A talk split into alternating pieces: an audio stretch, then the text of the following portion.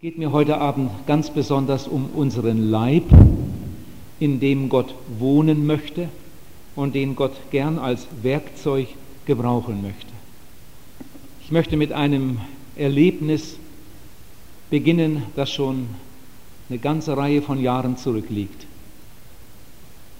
Ich wurde von einer Schweizer Gruppe eingeladen, sie auf einer Reise zu begleiten. Es waren ungefähr 300 Teilnehmer. Sie hatten ein Schiff geschartert, das von Venedig abfahren sollte und dann im Mittelmeer 14 Tage unterwegs sein sollte auf den Spuren des Apostel Paulus. Wir haben die Einladung angenommen. Meine Frau und ich sind mit dem Zug bis nach Venedig gefahren und dann stießen wir zu der Gruppe und dann ging es aufs Schiff, sind wir abgefahren in Venedig. Erst einmal hatten wir eine Station auf der Insel Korfu. Nein, das erste war Dubrovnik in Jugoslawien, dann Korfu. Dann ging es durch den Kanal von Korinth nach Piräus, Athen und dann weiter zu Inseln, Patmos und Ephesus, Thessaloniki haben wir gesehen. Und diese ganze Reise war umsonst für uns. Ich musste nur jeden Tag predigen. Das war die Bedingung.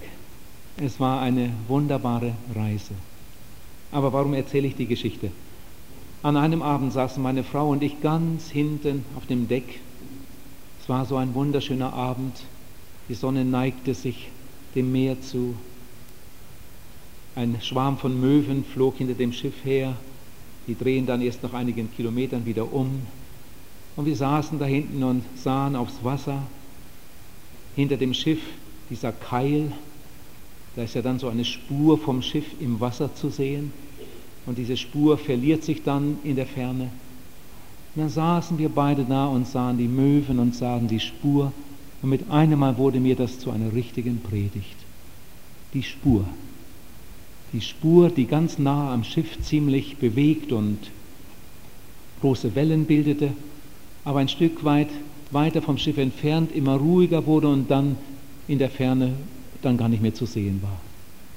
Und ich habe damals gedacht, wenn morgen hier jemand vorbeifährt, der sieht nicht, dass hier ein Schiff durchgefahren ist, denn die Spur ist nicht mehr da. Und dann habe ich weiter gedacht, es gibt so verschiedene Spuren. Wenn es bei uns schneit und die Kinder den Schlitten rausholen und dann vom Hügel runterfahren mit dem Schlitten, dann gibt es eine Spur. Und die Spur ist dann richtig gut zu sehen. Die Spur bleibt vielleicht drei Tage, vielleicht auch eine Woche. Und wenn dann die Sonne etwas stärker scheint, dann schmilzt der Schnee und die Spur ist nicht mehr zu sehen. Etwas anders ist das, wenn ein Bauer seinen Acker bearbeitet und dann seine Furchen macht. Diese Spuren, die bleiben länger. Vielleicht sieht man die Spur Monate vielleicht Monate bis zur Ernte oder bis dann wieder gepflügt wird und die Spur verschwindet. Wenn jemand in seiner Garage einen Betonboden macht und fertig ist und hat den Beton geglättet, alles ist schön geworden, und dann nimmt er vielleicht einen Schraubenzieher und, und schreibt da in der Ecke noch die Jahreszahl rein in den frischen Beton, damit man später noch sehen kann, wann er diese, diesen Fußboden gemacht hat oder diesen Boden diese Spur, die bleibt, solange die Garage steht. Diese Spur, diese Jahreszahl im Beton, die bleibt. Ihr Lieben, es gibt verschiedene Spuren. Die einen sind tiefer, die anderen weniger tief, die einen sind am nächsten Tag schon weg, die anderen in einer Stunde, die anderen bleiben Tage oder Monate oder sie bleiben sogar immer. Als wir an dem Abend, nachdem wir da lange auf Deck gesessen hatten, rein mussten. Ich hatte zu predigen. Die große Versammlung hatte sich schon zusammengefunden im Vortragssaal. Und dann sang Hildo Jans ein Lied.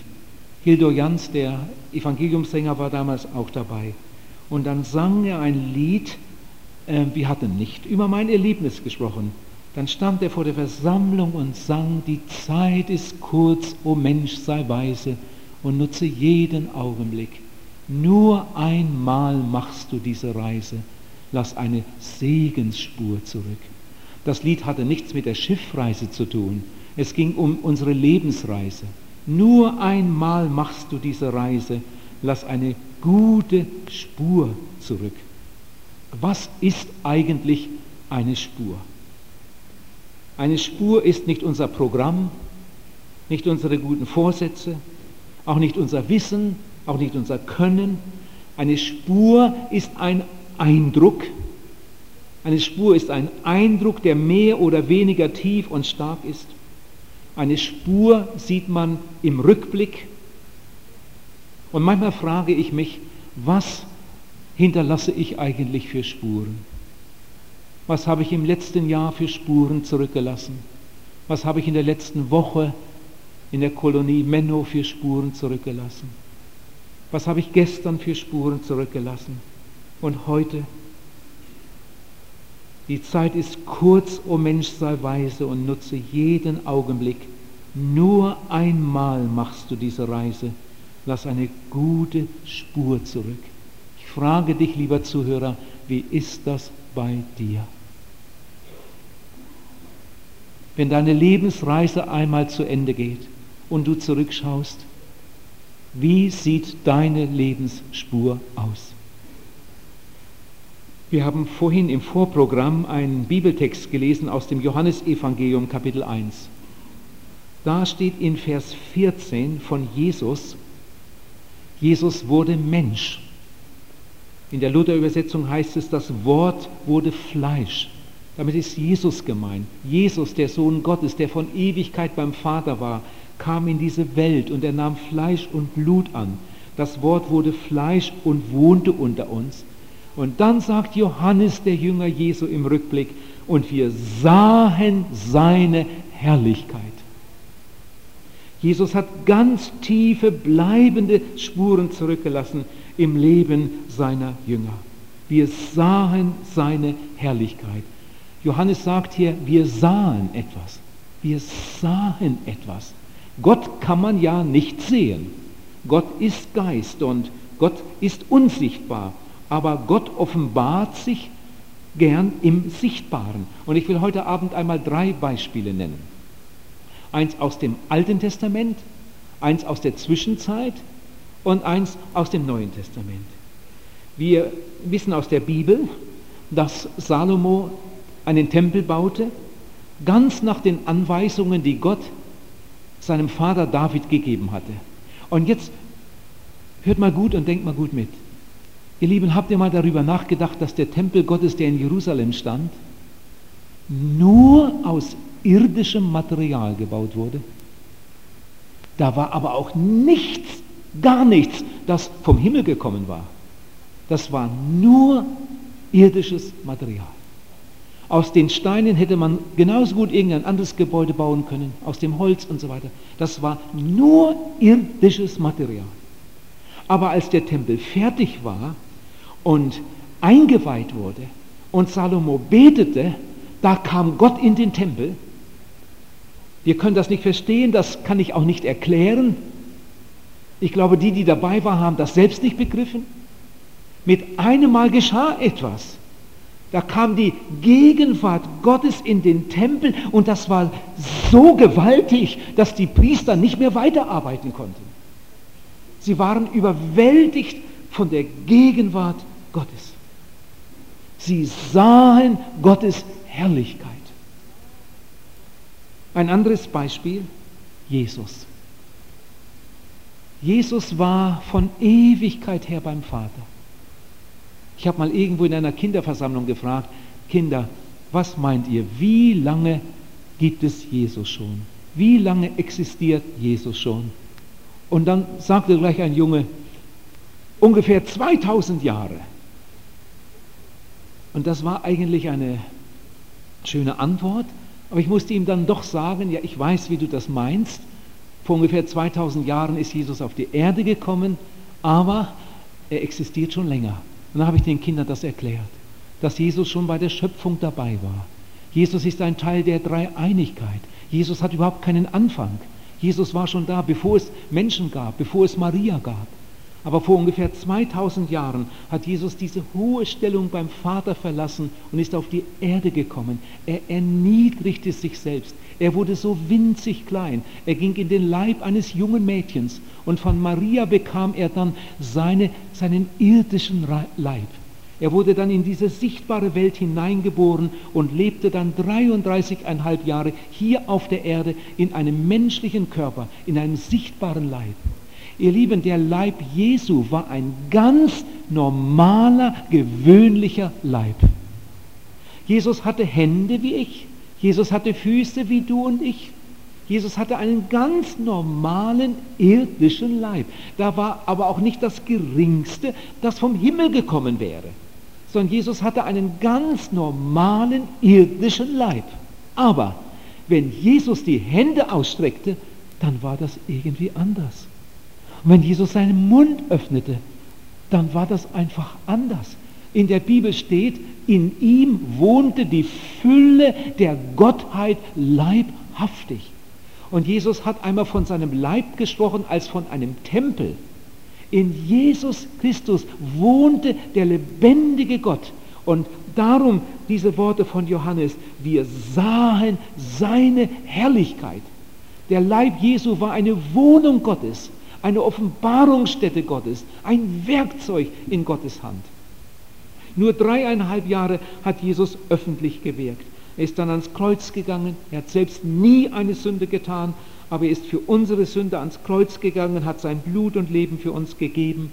Dann hat der Vater ihn wieder auferweckt von den Toten und hat ihn zum Retter der Welt bestimmt. Und die Bibel sagt, dass jeder Mensch, der mit seiner Sünde zu Jesus kommt und ihn um Vergebung bittet, oder mit anderen Worten, der sich bekehrt, jeder Mensch, der Jesus Christus im Glauben in sein Herz und Leben aufnimmt, wiedergeboren wird zu einer lebendigen Hoffnung. Er wird ein Glied, ein Glied der Gemeinde Jesu. Ihr Lieben, die Gemeinde Jesu wird auch Tempel genannt. Der erste Tempel stand in Jerusalem, der ist nicht mehr da. Der zweite Tempel war Jesus selbst. Jesus ist zurückgegangen zu seinem Vater. Jetzt ist die Gemeinde Jesu der Tempel. Und jetzt folgt einmal gut. Also ich bin richtig begeistert, wenn ich sehe, wie Gott das gemacht hat. Wenn im Alten Testament jemand die Herrlichkeit Gottes erleben wollte und einmal einen ganz besonderen Gottesdienst erleben wollte, dann ging er nach Jerusalem. Und jeder Gläubige hatte damals den Wunsch, wenn irgend möglich, wenigstens einmal im Jahr in Jerusalem zu sein, im Tempel, im Haus Gottes, da wo Gott wohnt, da wo Gott sich offenbart, wenigstens einmal im Jahr nach Jerusalem. Es gab nämlich nur einen Tempel.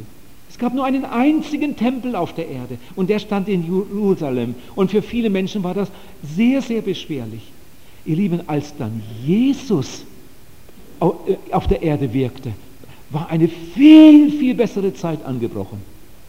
Der alte Tempel in Jerusalem, der äh, verlor seine Bedeutung. Mit einem Mal war der Tempel Gottes unterwegs. An einem Tag war der Tempel in Kapernaum und am nächsten Tag war er irgendwo am See Genezareth und dann war er in Jericho und dann war er in Jerusalem und dann in Bethsaida und dann in Kroatien. Der Tempel Gottes war unterwegs und kam zu den Menschen. Eine neue Zeit war angebrochen, eine wunderbare Zeit. Der Tempel Gottes war unterwegs. Und Johannes sagt, wir sahen seine Herrlichkeit. Nach seiner Auferstehung war Jesus auch eine kurze Zeit bei seinen Jüngern und dann ist er zurückgegangen zu seinem Vater. Aber vorher hat er zu seinen Jüngern gesagt, es ist gut, dass ich hingehe. Es ist gut, dass ich hingehe. Ich glaube, die Jünger haben das nicht gleich richtig verstanden, aber es war wirklich gut, dass er hingegangen ist. Der Heilige Geist kam und wohnte in den Jüngern und hat die Jünger bevollmächtigt, das Evangelium zu verkündigen. Das Werk, das Jesus angefangen hatte, wurde jetzt fortgesetzt durch die Jünger. Und dann haben sich viele Menschen bekehrt. Zuerst in Jerusalem. Viele Menschen kamen zum Glauben. Ihr Lieben, und die Bibel sagt, dass jetzt die Gemeinde der Tempel ist. Ja, die Bibel sagt sogar, dass jedes einzelne Glied, jeder bekehrte, wiedergeborene Mensch eine Wohnung Gottes ist eine Offenbarungsstätte Gottes, ein Tempel Gottes. Überleg einmal, in welcher Zeit wir leben. Wir leben in einer viel, viel besseren Zeit. Ihr Lieben, die Zeit, in der Jesus über die Erde ging, war schon viel besser als die Zeit des alten Bundes. Aber die Zeit, in der wir jetzt leben, ist noch viel, viel besser als die Zwischenzeit. Jesus sagte einmal zu seinen Jüngern, viele Könige und Propheten haben sich danach gesehnt zu sehen, was ihr seht, und haben es nicht gesehen. Sie haben sehnlich danach verlangt zu hören, was ihr hört, und haben es nicht gehört. Es war eine bessere Zeit. Aber die Zeit, in der wir leben, ist eine noch bessere Zeit. Ihr Lieben, was gibt es heute für Tempel Gottes? Oh, wie viele. Es gibt kaum eine Stadt auf der Welt, wo Gott nicht seinen Tempel hat. Es gibt kaum ein Dorf, wo Gott nicht seine Tempel hat. In manch einer Stadt gibt es kaum eine Straße, in der Gott nicht seine Tempel hat, weil jeder Bekehrte, jeder Wiedergeborene heute eine Wohnung Gottes ist, eine Offenbarungsstätte Gottes. Wir leben in einer wunderbaren Zeit. Wir leben in einer erfüllten Zeit. Wir leben in der Gnadenzeit. Jetzt ist der Tag des Heils. Es gibt so viel wunderbares Anschauungsmaterial. Ich will mal ein Beispiel erzählen von zu Hause. Ich komme aus einem Dorf, in dem es früher keine bekehrten Leute gab, bis auf eine einzige alte Bauersfrau. Vielleicht könnt ihr euch das fast nicht vorstellen. Ihr Lieben, bei uns ist alles anders. Das, was ihr hier habt, das gibt es bei uns überhaupt nicht. Bei uns gibt es, wer weiß, wie viele Dörfer in Norddeutschland, in der Lüneburger Heide, da gibt es nicht einen einzigen bekehrten Menschen. Da ist eine tote Kirche, eine lutherische Kirche. In manchen Kirchen ist ein Pfarrer, der selbst nicht glaubt, was er sagt. Die Leute haben noch nie eine Evangelisationspredigt gehört. Die Leute haben noch nie im Leben gehört, dass man sich bekehren muss, dass man wiedergeboren werden muss, um gerettet zu werden.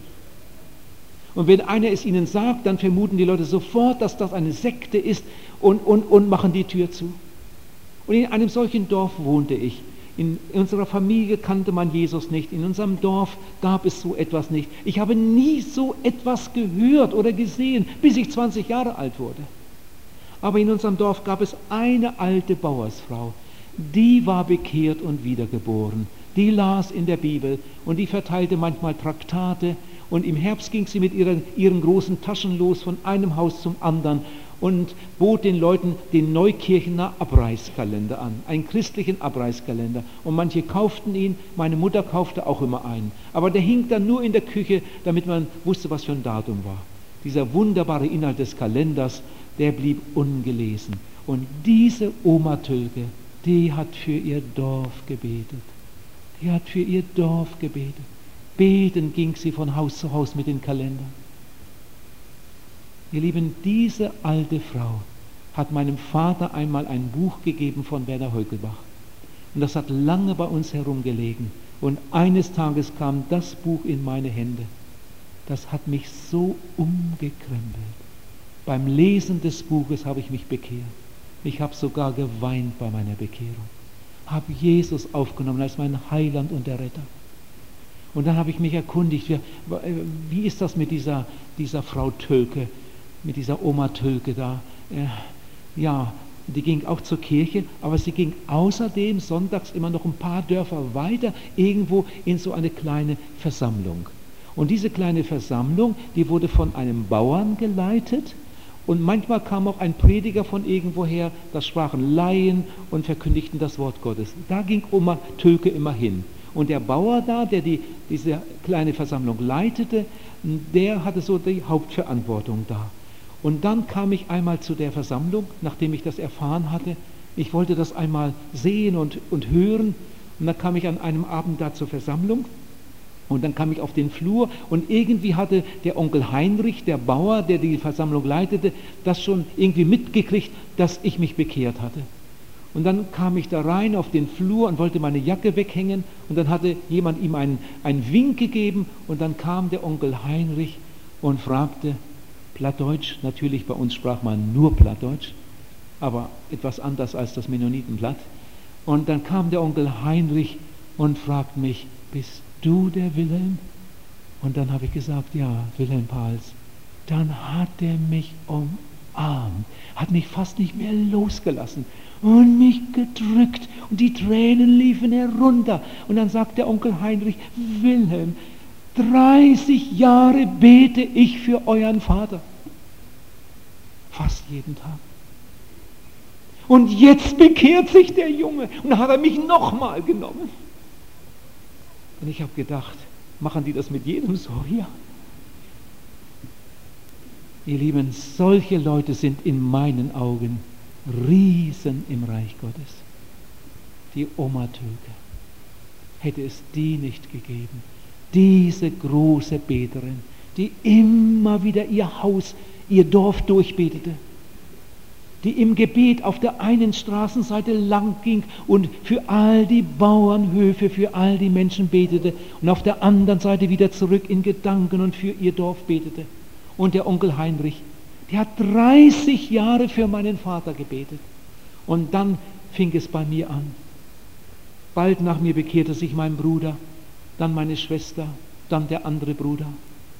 Eineinhalb Jahre nach mir meine Mutter und wieder ein Jahr später mein Vater, als nächster dann eine Tante von mir, dann eine Cousine. Es haben sich nicht alle bekehrt und auch längst nicht alle im Dorf.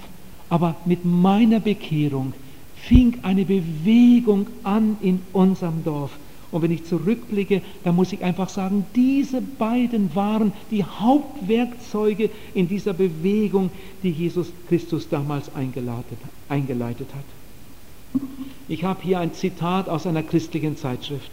Da schreibt jemand, das große Unglück dieser Welt, der große Jammer dieser Zeit ist nicht, dass es Gottlose gibt, sondern dass die meisten so mittelmäßige Christen sind. Und den habe ich, Eindruck habe ich auch. Oh, wenn wir doch mehr Frauen hätten wie Oma Töke, solche Beterinnen. Wenn wir doch mehr Männer hätten wie den Bauern, Heinrich Mowinkel. Solche Beter, solche Seelengewinner. Was könnte Gott tun, wenn wir mehr solche Menschen hätten?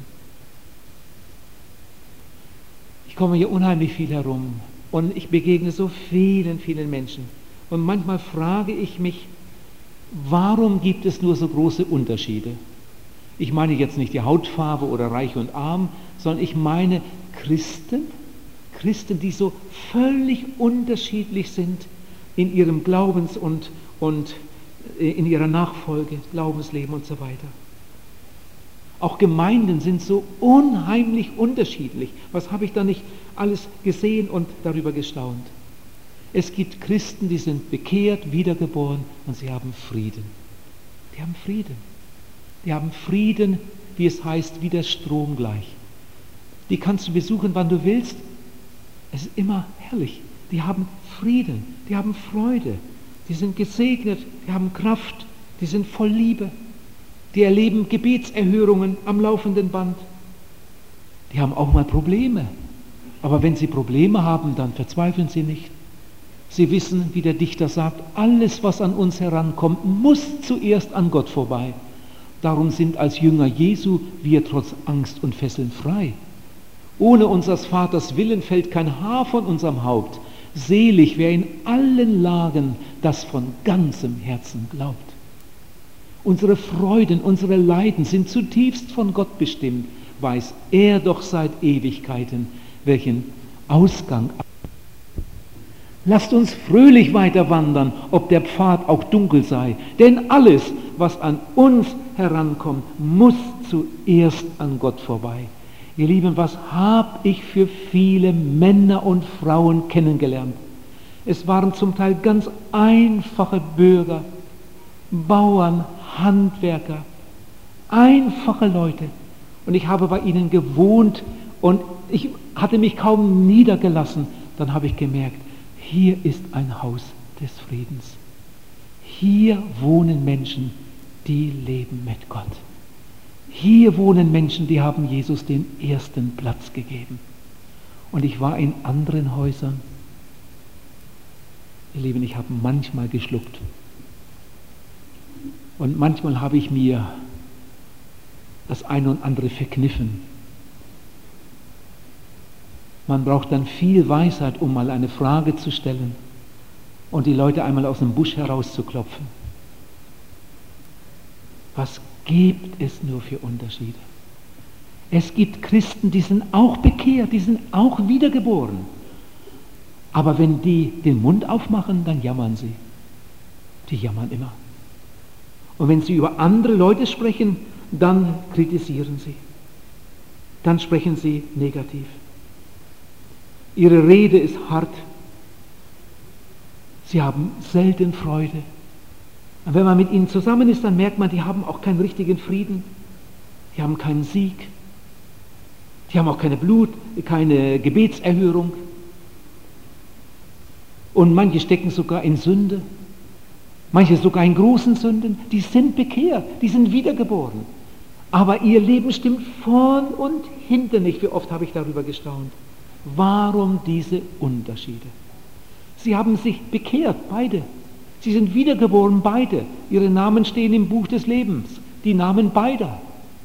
Vielleicht gehen sie beide in dieselbe Gemeinde. Und doch so ein riesiger Unterschied. Warum ist das nur so? Ich glaube, ich habe es rausgefunden. Jesus liefert uns das beste Anschauungsmaterial. Als Jesus noch im Himmel war, bei seinem Vater in der Herrlichkeit, und alles klar war, dass er die Herrlichkeit Gottes verlassen sollte, auf die Erde kommen sollte, Mensch werden sollte, um die verlorene Welt zu erlösen. Da hat Jesus zu seinem Vater gesagt, Vater, ich gehe. Ich bin bereit zu gehen. Ich gehe. All die Opfer und Gaben reichen nicht aus. Ich gehe, um deinen Willen zu tun. Und dann sagt Jesus im Hebräerbrief, dies einmal Kapitel 10 von Vers 5 an, dann sagt Jesus, einen Leib hast du mir bereitet.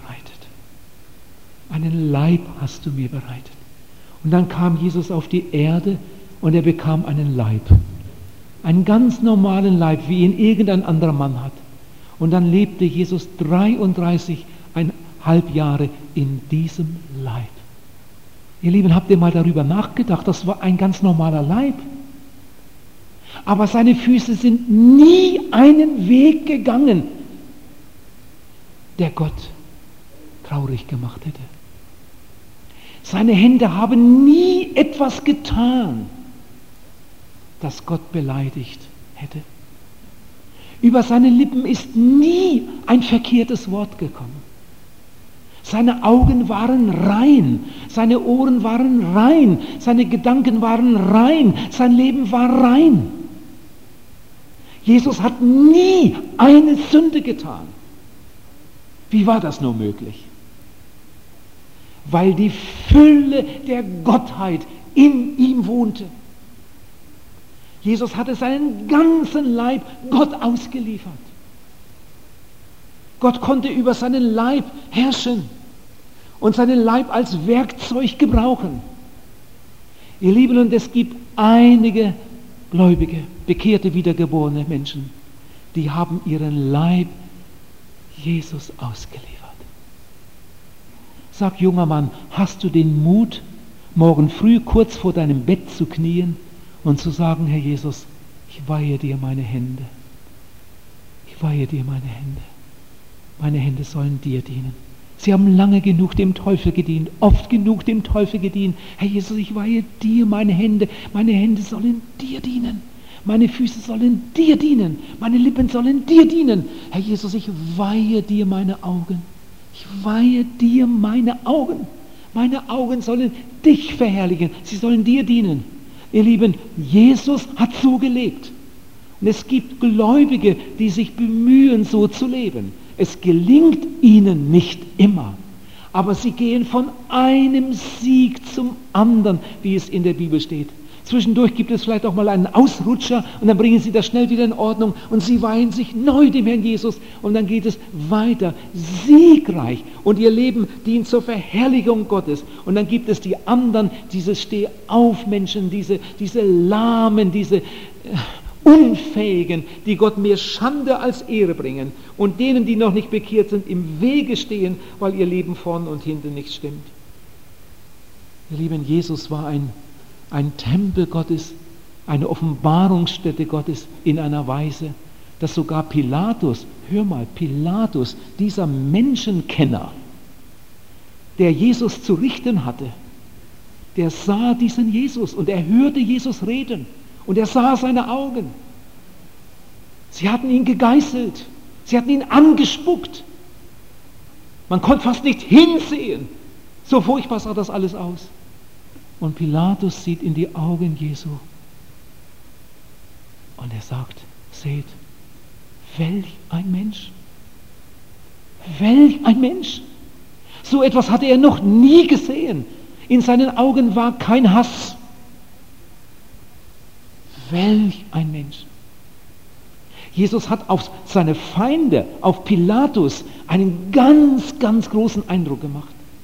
Aber auch auf seine Freunde. Wir haben es ja gelesen von Johannes, dass der Jünger Johannes sagt, wir sahen seine Herrlichkeit. Und dieser Jesus sagt zu dir und zu mir, lernet von mir. Mit anderen Worten, macht es so wie ich. Ich erzähle euch ein Erlebnis.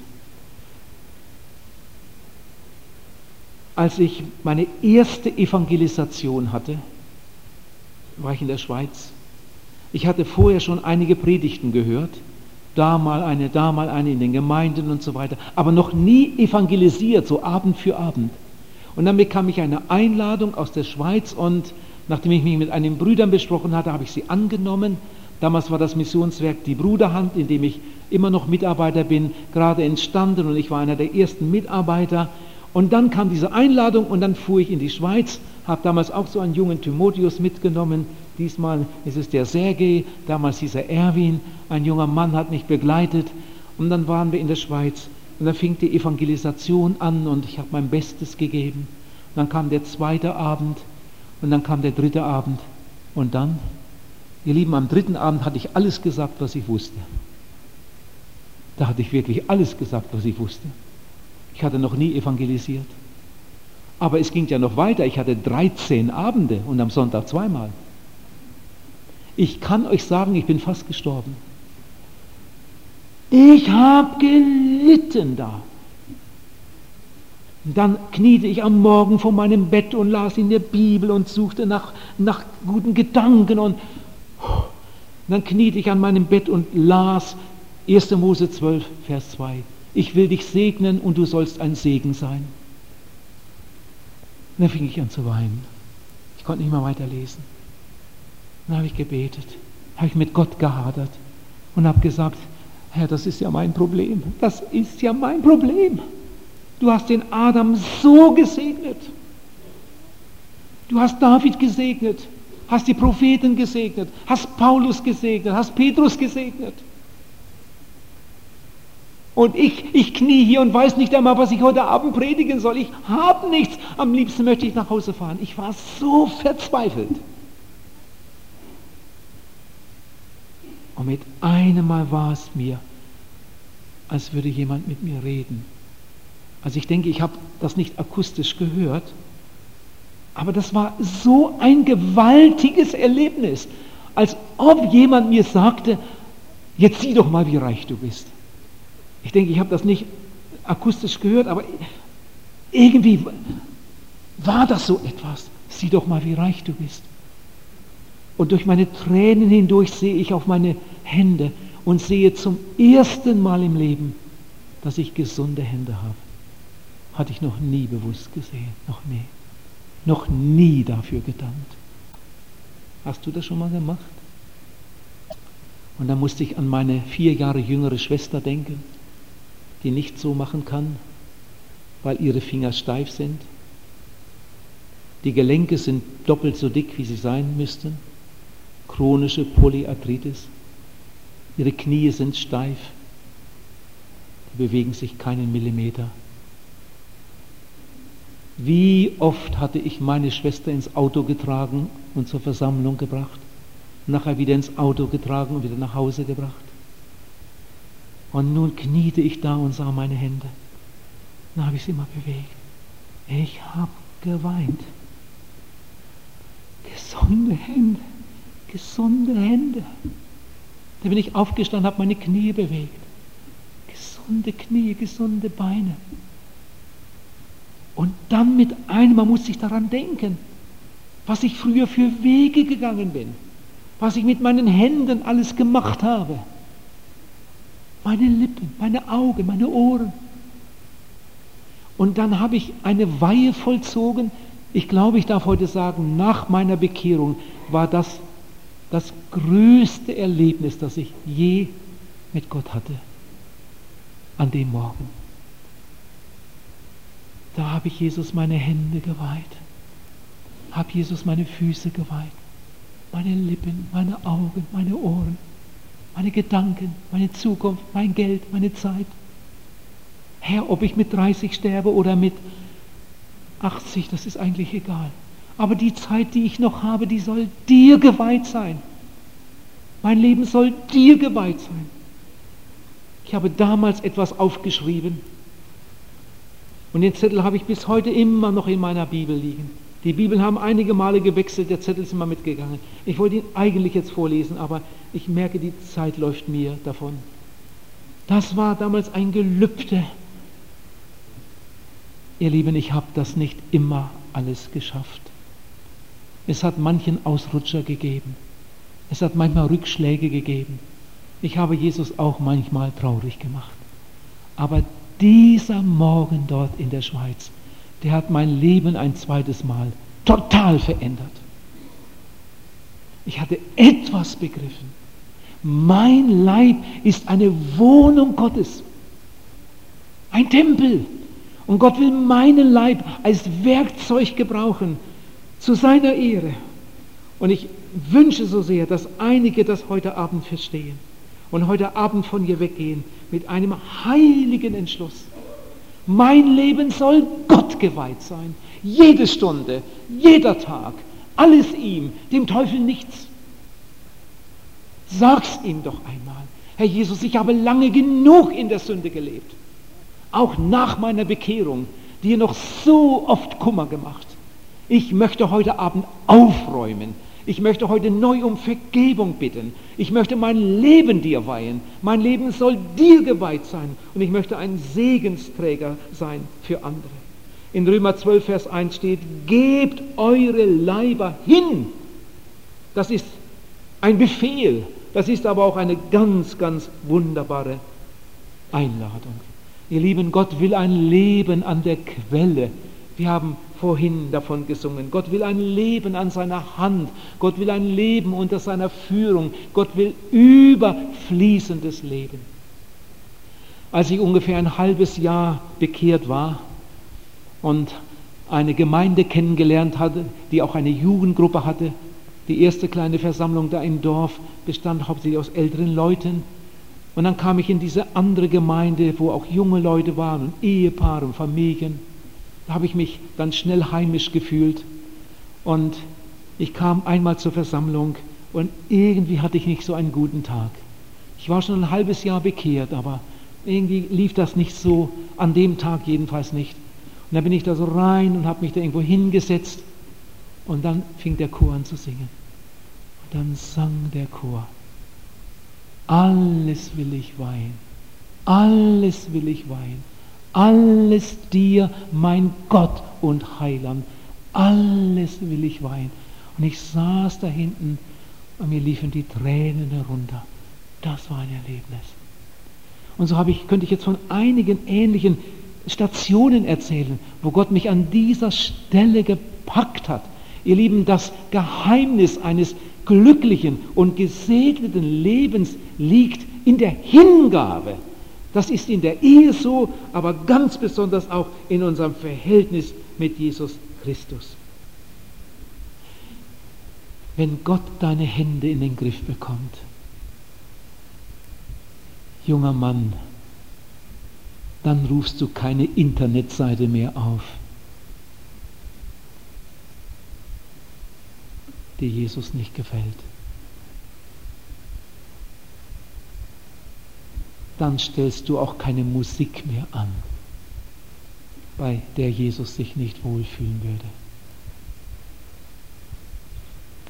Wenn Jesus deine Hände in den Griff bekommt, wenn Jesus deine Füße in den Griff bekommt, oh, wie anders und glücklich und gesegnet kann dann unser Leben werden.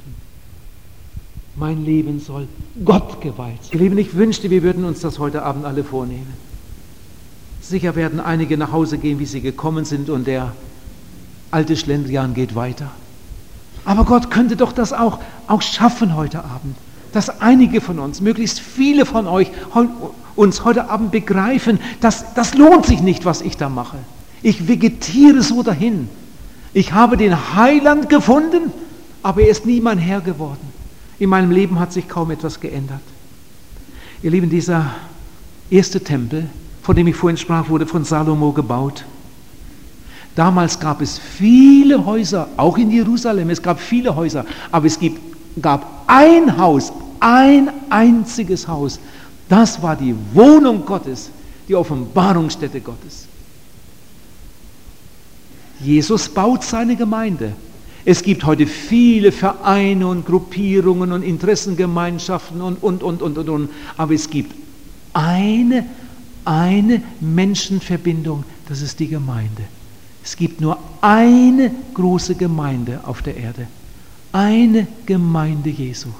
Und so wie der Tempel damals eine Wohnung Gottes sein sollte, eine Offenbarungsstätte Gottes, so soll heute die Gemeinde eine Wohnung Gottes sein und eine Offenbarungsstätte Gottes. Das ist Gottes Wunsch für jede Gemeinde. Das ist Gottes Wunsch auch für dich und für mich. Ihr Lieben, Gott sucht Menschen, die sich mit einem glühenden Eifer einsetzen für seine heiligen Interessen, die so wie Jesus damals sagen, Herr, deinen Willen tue ich gern. Für den ewigen Kranz dieses arme Leben ganz. Manchmal kommt es vor, dass Leute so eine Kurzbibelschule besuchen oder Männer besuchen irgendwo eine Männerrüstzeit oder eine Familie besucht irgendwo eine Familienfreizeit und da gibt es dann dann Bibelarbeiten und so weiter. Oder man hat einfach einen gesegneten Gottesdienst miterlebt, man geht nach Hause und sagt, heute habe ich eine Menge dazu gelernt. Das war ein gesegneter Gottesdienst. Das war eine gesegnete Rüstzeit. Wir haben eine Menge dazu gelernt. Ihr Lieben, das ist nur Theorie. Das ist nur Theorie. Gott will doch nicht nur unseren Kopf mit Wissen füllen und unsere Wände mit Urkunden und so weiter. Übrigens, mit diesen Urkunden hat Gott überhaupt nichts zu tun. Natürlich bin ich dafür, dass man lernt. Und wenn man die Prüfung besteht, kriegt man ein Zeugnis. Wenn man irgendwo einen Kurs besucht hat, dann kriegt man ein Diplom. Das ist in Ordnung so. Das ist in Ordnung. Aber Gott hat damit nichts zu tun, aber auch nicht das Geringste. Das interessiert Gott überhaupt nicht, ob an deiner Wand ein Diplom hängt oder nicht. Ob du den Titel hast oder den Titel. Bei Gott gilt kein Diplom. Gott sieht das Herz an. Der will nicht nur unseren Kopf mit Wissen füllen und unsere Wände schmücken, sondern Gott will unser Herz füllen mit seiner Liebe, mit seiner Weisheit, mit seinem Frieden und uns fähig machen zum Dienst für sich. Gott sucht Menschen, von deren Leibern Ströme des lebendigen Wassers fließen. So steht es in der Bibel. Ich habe gelesen von John Mott. John Mott war einer der größten Missionsstrategen, denke ich, die es gegeben hat. John Mott war ein Engländer und er war einer der ersten, der Afrika bereist hat. Nicht der erste, aber einer der ganz großen der Afrika ins Herz geschlossen hat. Und dann kam er zurück von Afrika und ist kreuz und quer durch England gereist und hat überall in den Gemeinden Vorträge gehalten und an die Herzen der Leute appelliert, besonders an die Jungen. Wir brauchen Missionare, wir brauchen Missionare für Afrika. Das Land ist offen und die Menschen sterben ohne Jesus. Wir brauchen Missionare für Afrika. Und manche haben sich gemeldet. Als John Mott von seiner zweiten Missionsreise zurückkam nach Jahren, ist er wieder durch England gereist und hat gesagt, wir brauchen einheimische Mitarbeiter, einheimische Mitarbeiter, die können das Klima besser vertragen, die können die Sprache bereits und die sind viel, viel billiger. Wir müssen die einheimischen Leute, die zum Glauben gekommen sind, die müssen wir schulen, die müssen wir schulen. Wir brauchen Schulungsmaterial, wir brauchen Leute, die die Lehrgabe haben, damit wir diese einheimischen Leute befähigen, damit sie das Reich Gottes vorantreiben. Als John Mott von seiner dritten Missionsreise zurückkam, da hat er gesagt, ich habe aufgehört, in Zahlen zu rechnen. Die Evangelisation der Welt ist keine mathematische Frage, sondern eine Frage der Kraft. Ein paar Menschen voll Heiligen Geistes stoßen jede Berechnung. John Mott. Ein paar Menschen voll Heiligen Geistes stoßen jede Berechnung um. Wenn in einem Frauenkreis ein paar Frauen sind, die wirklich erfüllt sind mit Jesus, erfüllt mit seiner Liebe, erfüllt mit seinem Frieden, erfüllt mit seiner Kraft, dann wird die ganze Frauengruppe das spüren ein paar junge Leute in einer Jugendgruppe, die erfüllt sind von Jesus, die können eine ganze Jugendgruppe umkrempeln. Ein paar Menschen voll Heiligen Geistes stoßen jede Berechnung um. Aber dass ihr mich jetzt ja nicht falsch versteht. Manchmal trifft man Leute, die haben irgendwo vor ein paar Jahren mal so ein berauschendes Erlebnis gehabt. Und davon erzählen sie seit Jahren und immer wieder. Aber man sieht nicht viel davon. Es gibt andere, die haben dieses berauschende Erlebnis nicht gemacht und sie sind voll Heiligen Geistes. Ihr Lieben, Geistesfülle ist kein Rausch.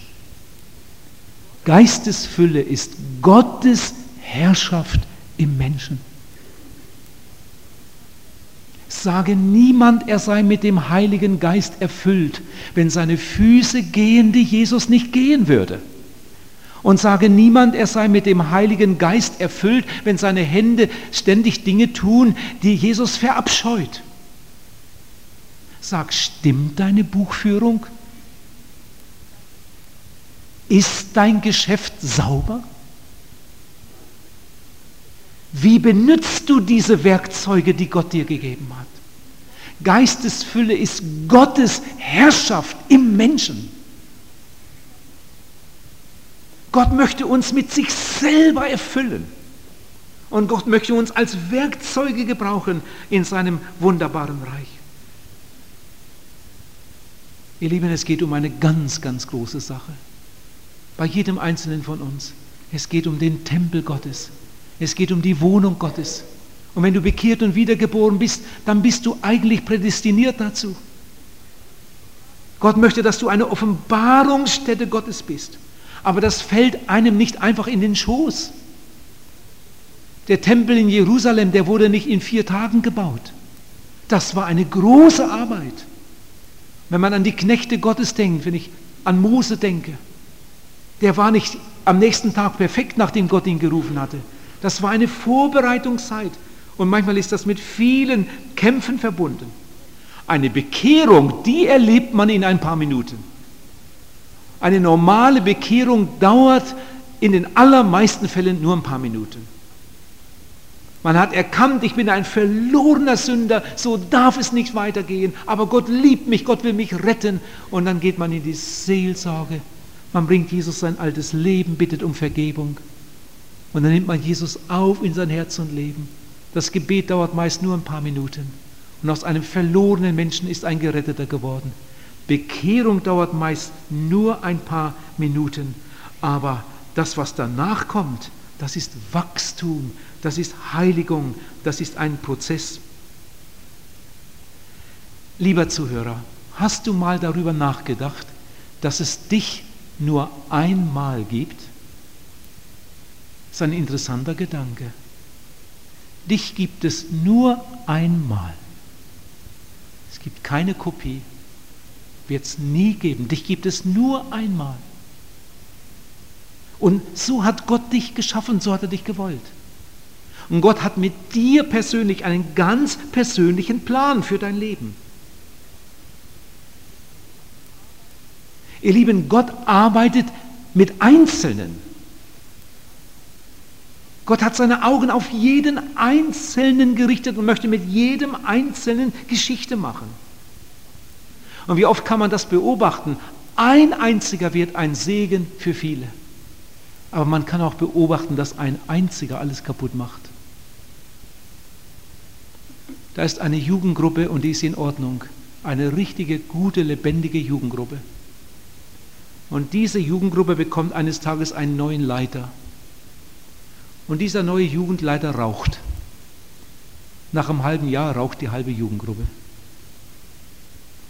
Ein Jugendleiter, der mit seiner Freundin ins Bett geht, der zieht die halbe Jugendgruppe hinter sich her. In einigen Monaten machen es viele.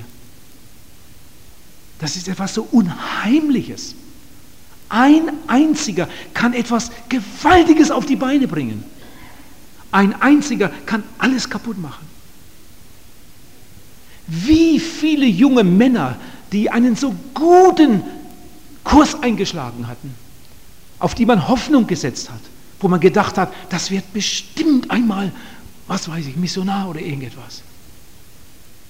Und die anderen hatten auch den Eindruck, den wird Gott sicher mal ganz besonders gebrauchen. Bis er eine Freundschaft anfing. Und seitdem ist alles kaputt. Ein Mädchen kann ein Leben ruinieren für immer. Man kann auch das Umgekehrte sagen wie manch ein Mädchen, das so hoffnungsvoll war für uns, wo wir gedacht haben, mit der hat Gott etwas ganz Besonderes vor. Bis eine Freundschaft begann mit dem Falschen. Und seitdem ging es nur noch rückwärts. Und das, was Gott eigentlich tun wollte, ist nie passiert.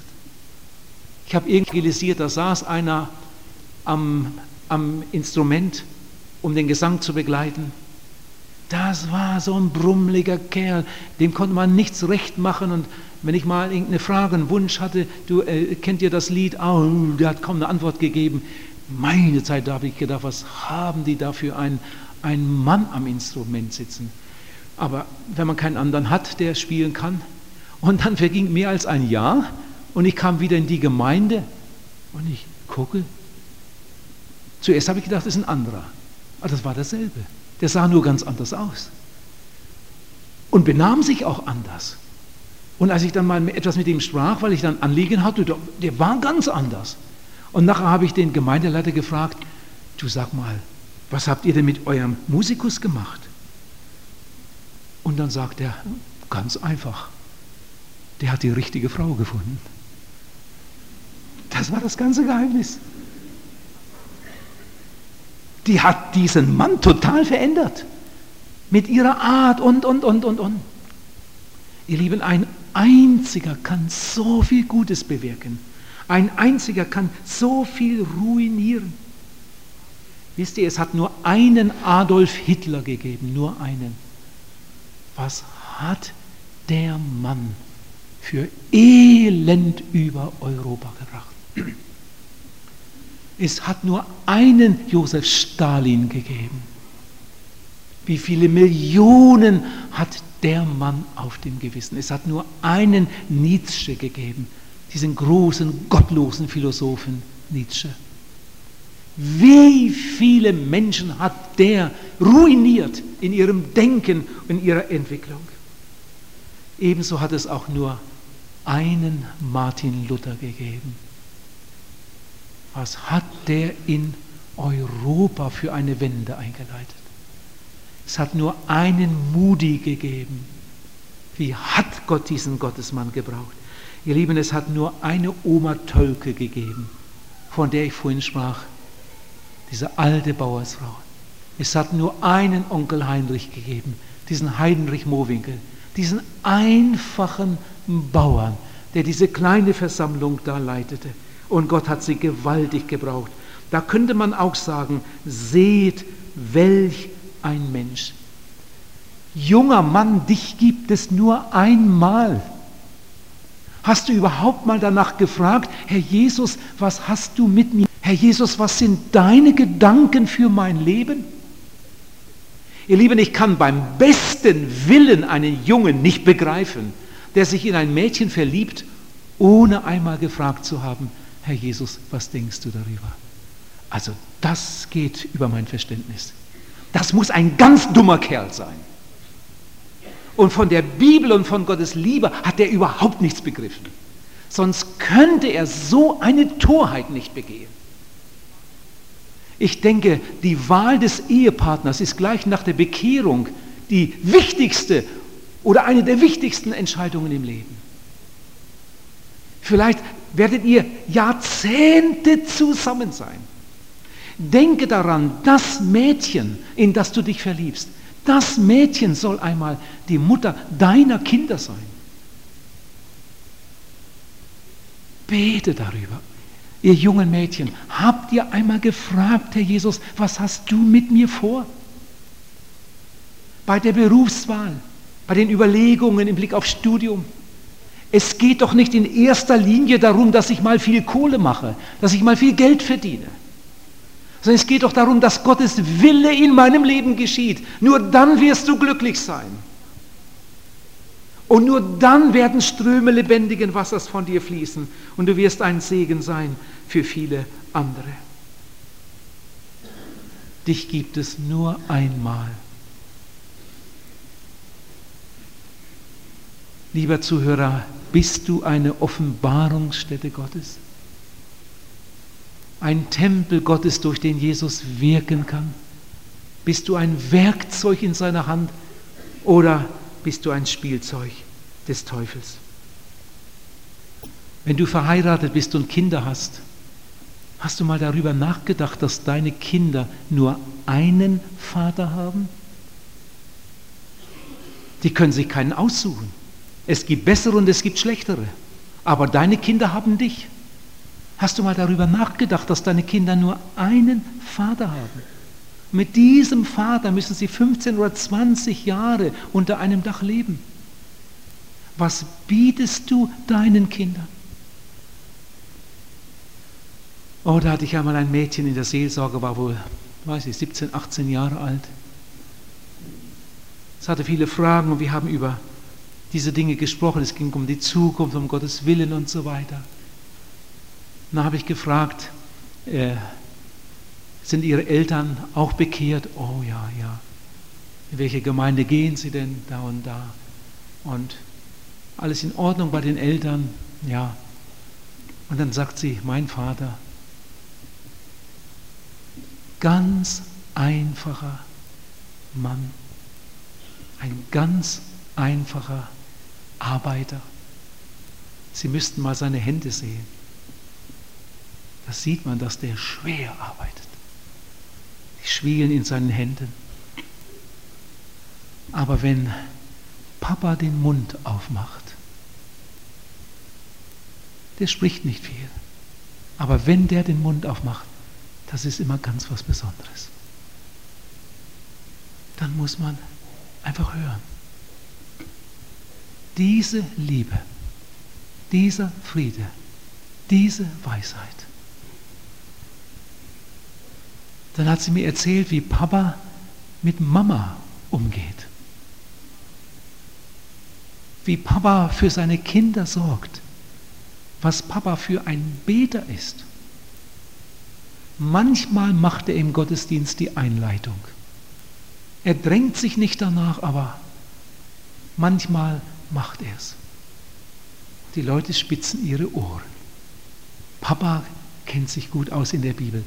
Ihr Lieben, ich hatte nie vorher, ich glaube auch nie nachher, von einem Mädchen in dem Alter so, so gute Worte über den eigenen Vater gehört.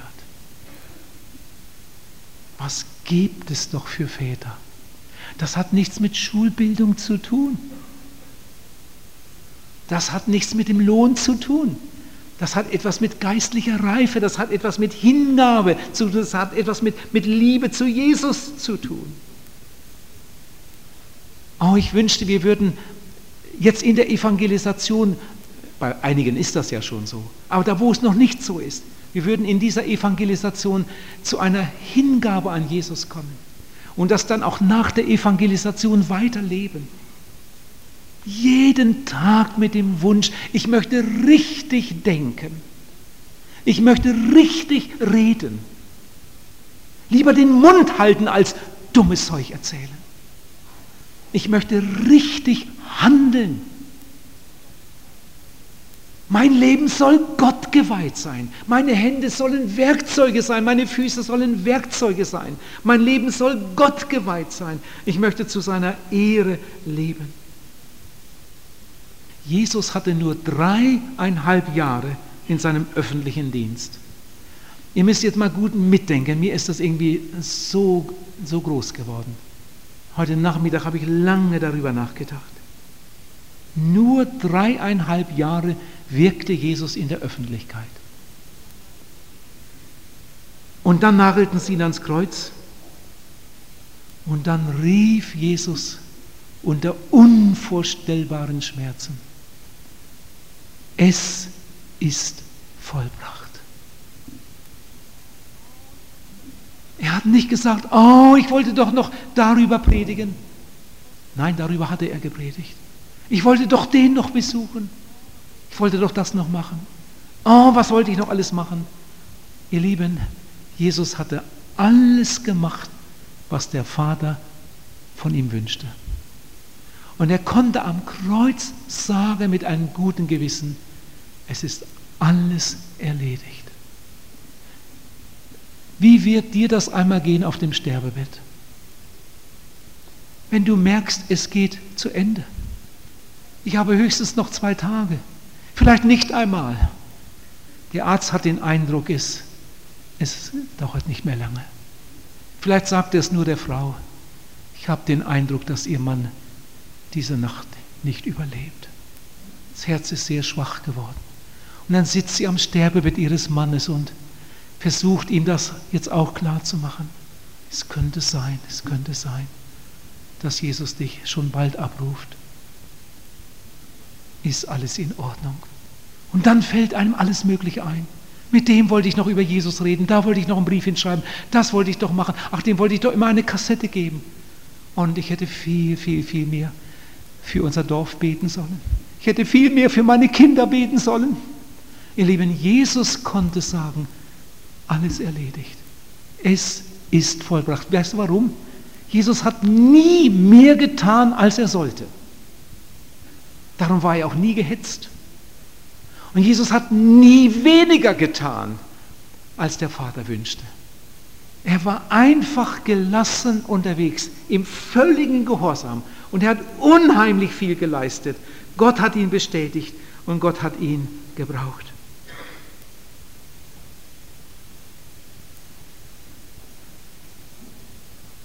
Sag mal, hast du auch schon Tage gehabt, wo du am Abend sagen musstest, Heute bin ich gar nicht oder gestern bin ich gar nicht zum Bibellesen gekommen. Gibt es solche Tage? Mensch, gestern bin ich überhaupt nicht zum Bibellesen gekommen. Ich bin doch bekehrt, ich bin doch wiedergeworden, ich bin doch ein Kind Gottes. Jesus will doch zu mir reden durch sein Wort. Aber gestern bin ich überhaupt nicht zum Bibellesen gekommen. Ja, vorgestern auch nicht. Es soll sogar Christen geben, die sind bekehrt und wiedergeboren. Die lesen die ganze Woche nicht in der Bibel. Seit ein paar Tagen oder was weiß ich wie lange habe ich gar keine stille Zeit mehr gemacht, sagt jemand. Bin gar nicht zum Beten gekommen. Moody sagt, wenn dir das einmal passiert, dann hast du einen falschen Terminkalender. Das liegt doch nur an dir, wie du deinen Tag einteilst. Du hast einen falschen Terminkalender. Jedenfalls hast du deine Termine falsch gemacht. Das liegt doch nur bei dir. Die Zeit ist kurz, o oh Mensch, sei weise und nutze jeden Augenblick. Nur einmal machst du diese Reise. Lass eine Segensspur zurück. Wie reich ein Mensch wirklich ist, das kann man immer gut erkennen, wenn jemand todkrank ist dann ist der Mensch anders. Dann werden viele ehrlich. Und am besten kann man es erkennen, wenn jemand auf dem Sterbebett liegt. Du, das ist ein Erlebnis, wenn man am Sterbebett eines Predigers sitzt und er selbst weiß, es geht zu Ende. Und dann sagt der sterbende Prediger, und dabei kullern ihm Tränen herunter. Und er sagt, hätte ich doch mehr gebetet. Oh, hätte ich doch mehr gebetet in meinem Leben, in meinem Dienst. Hätte ich doch mehr gebetet. Und ich bin ja auch Prediger. Ich kann euch sagen, das geht mir dann unter die Haut. Am liebsten möchte ich fragen, ja, warum hast du es denn nicht getan? Das hast du doch schon immer gewusst. Natürlich werde ich nicht so fragen. Aber ich denke so. Ihr Lieben, wenn sogar einem Prediger so etwas passiert, der das Wort Gottes vielleicht noch ein bisschen besser kennt als die anderen Leute, der den Willen Gottes so genau kennt und ihn trotzdem nicht tut, wie muss es dann erst im Leben vieler anderer aussehen? Sie wissen genau, was Jesus möchte, aber sie tun es nicht oder tun nur die Hälfte. Oh, das ist so traurig, das ist so traurig. Wenn ein Vater auf dem Sterbebett sagt, könnt ich noch einmal zurück? Könnt ich noch einmal zurück? Und ich frage, was wäre dann, Bruder, was wäre dann? Es interessiert mich brennend, denn irgendwann werde ich auch mal da liegen. Könnte ich noch einmal zurück? Und mit schwacher Stimme sagt er dann, was er in seiner Ehe gern anders getan hätte. Jetzt ist es zu spät. Könnte ich noch einmal zurück? was wäre denn dann? Ich würde meine Kinder ganz anders erziehen. Was habe ich nur alles falsch gemacht? Könnte ich noch einmal zurück? Nein, du kannst nicht mehr zurück. Du kannst nicht mehr zurück. Du kannst nichts mehr nachholen. Ihr Lieben, und weil wir alle das wissen, wird es allerhöchste Zeit, dass wir unser Leben der Führung Jesu unterstellen. Und wenn du erst zwölf Jahre alt bist, Sag, Herr Jesus, ich möchte ein Mann Gottes werden. Egal ob Bauer oder Handwerker oder Kraftfahrer oder Lehrer. Ich möchte ein Mann Gottes werden. Ich möchte, dass von meinem Leibe Ströme des lebendigen Wassers fließen. Ich möchte einmal vor dir stehen und aus deinem Munde hören, komm, du frommer und getreuer Knecht. Du bist treu gewesen. Ich will dich über viel setzen. Ich komme zum Schluss. Ihr Lieben, ich habe viele, viele Dinge beobachtet, die haben mich unheimlich traurig gemacht. Auch im Chaco. Was ich in diesen paar Wochen schon alles so gesehen und gehört habe. Ich war auch schon oft über mich traurig, das muss ich zugeben. Und was bin ich froh, dass es eine vergebende Gnade gibt, die es uns erlaubt, zu Jesus zu gehen, wenn wir irgendwo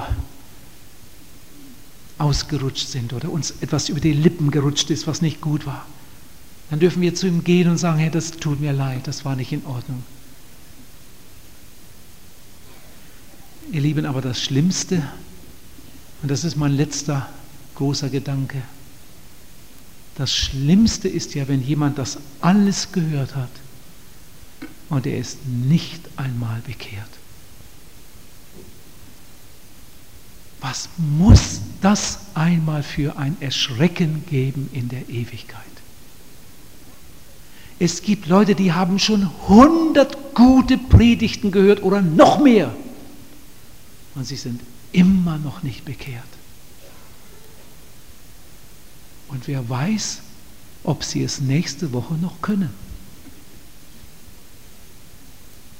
Seitdem ich hier bin, habe ich zweimal über Radio ZP30 Todesnachrichten gehört.